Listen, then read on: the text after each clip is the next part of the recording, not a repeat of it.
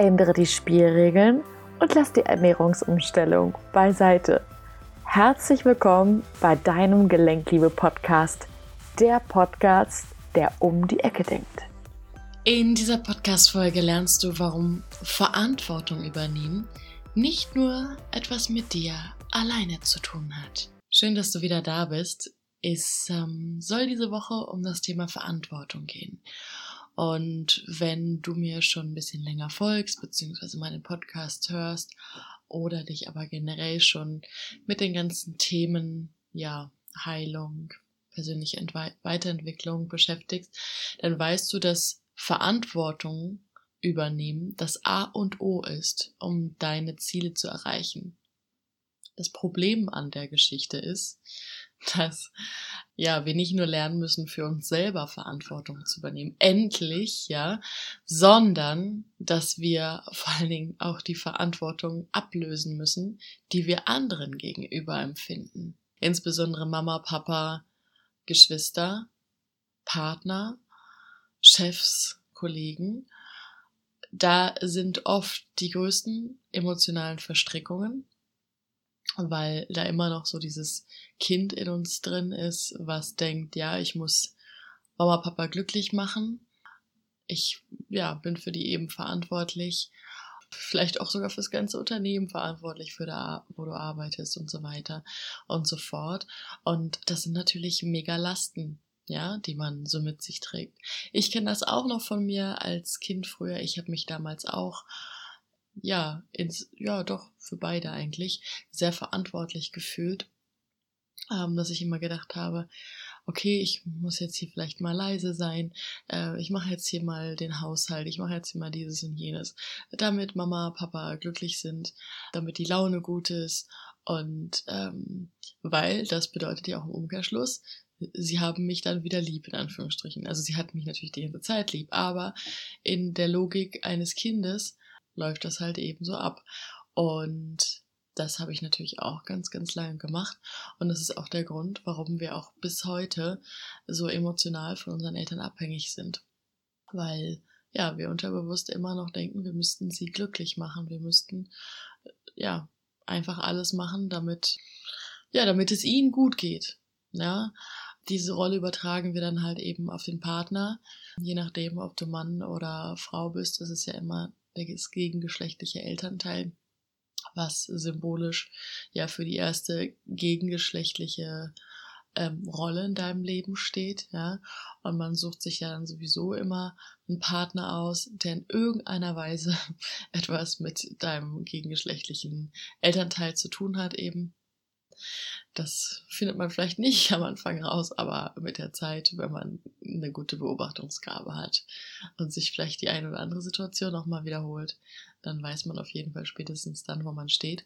Aber auch auf Chefsituationen überträgt man diese Rolle beziehungsweise diese emotionale Verstrickung denn ja, das ist letztendlich nichts anderes als, komm, ich mache alles, was du willst, ich mache dich glücklich und dafür möchte ich wenigstens einfach mal ein bisschen Anerkennung haben.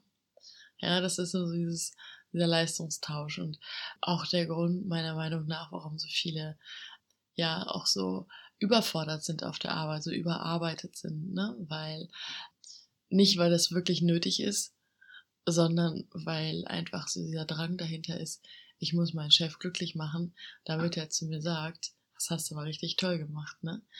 So wie so ein Hund immer auf der Suche nach einem Leckerli. So kann man das ungefähr vergleichen, finde ich.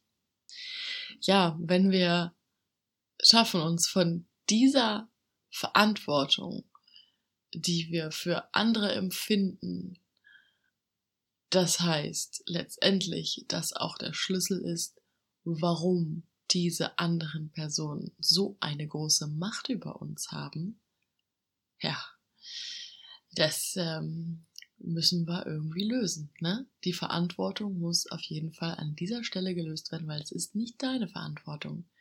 Jeder hat für sich die Verantwortung. In der Theorie wissen die meisten das. In der Praxis ist er schwierig. Und das Paradoxe dabei ist, je mehr wir die Verantwortung für andere tragen, geben wir die Verantwortung für uns selber ab weil ja die anderen für uns irgendwie auch ja verantwortlich sind, weil wir machen die ja glücklich. Das heißt, im Umkehrschluss müssen die uns ja auch glücklich machen. Das ist so ein bisschen das Prinzip, was wir eben, wie gesagt, als Kind gelernt haben. Und das wiederholt sich dann in allen möglichen Lebensbereichen. Und es ist manchmal auch so versteckt, dass man es manchmal gar nicht merkt, dass man immer der Meinung ist, man übernimmt die Verantwortung für sich, aber und nicht für den anderen. Aber ähm, wenn man manchmal genau hinschaut, entstehen die meisten Konflikte tatsächlich genau wegen dieser Geschichte. Ja, ich denke auch, dass die meisten Partnerschaften auch genau wegen solchen Geschichten auch kaputt gehen, ne? weil einfach falsche Verantwortungen dort gesetzt sind. Ne? Ich habe früher mal gelernt, ja, in der Partnerschaft, dann ist man für den anderen verantwortlich und so weiter. Nein, ist man nicht. Ja, wenn dein Partner Alkohol trinkt, ja, dann ist es leider nicht deine Verantwortung. Ja, auch wenn du dich dafür verantwortlich fühlst. Aber er hat sich diesen Weg selber ausgesucht. Ja, weil er selber seine emotionalen Geschichten damit halt hat. Und solange er das nicht begreift, ja, dann kannst du dich auf den Kopf stellen, mit dem Arsch fliegen fangen. Es bringt halt leider nichts. Was du machen kannst, und das ist die einzige Möglichkeit, ist A, nehmen die Verantwortung weg von den anderen. Und das ist, glaube ich, mit der schwierigste Teil. B, übernehmen die Verantwortung komplett für dich selber. Das heißt, du hast auch viel mehr Energie für dich zur Verfügung, wenn du die Verantwortung von anderen wegnimmst. Ja, weil dann trägst du die Gefühle für die anderen auch gar nicht mehr, ne? Wobei die anderen noch nicht mal, also, ne, wollen eigentlich, dass du deren Gefühle fühlst.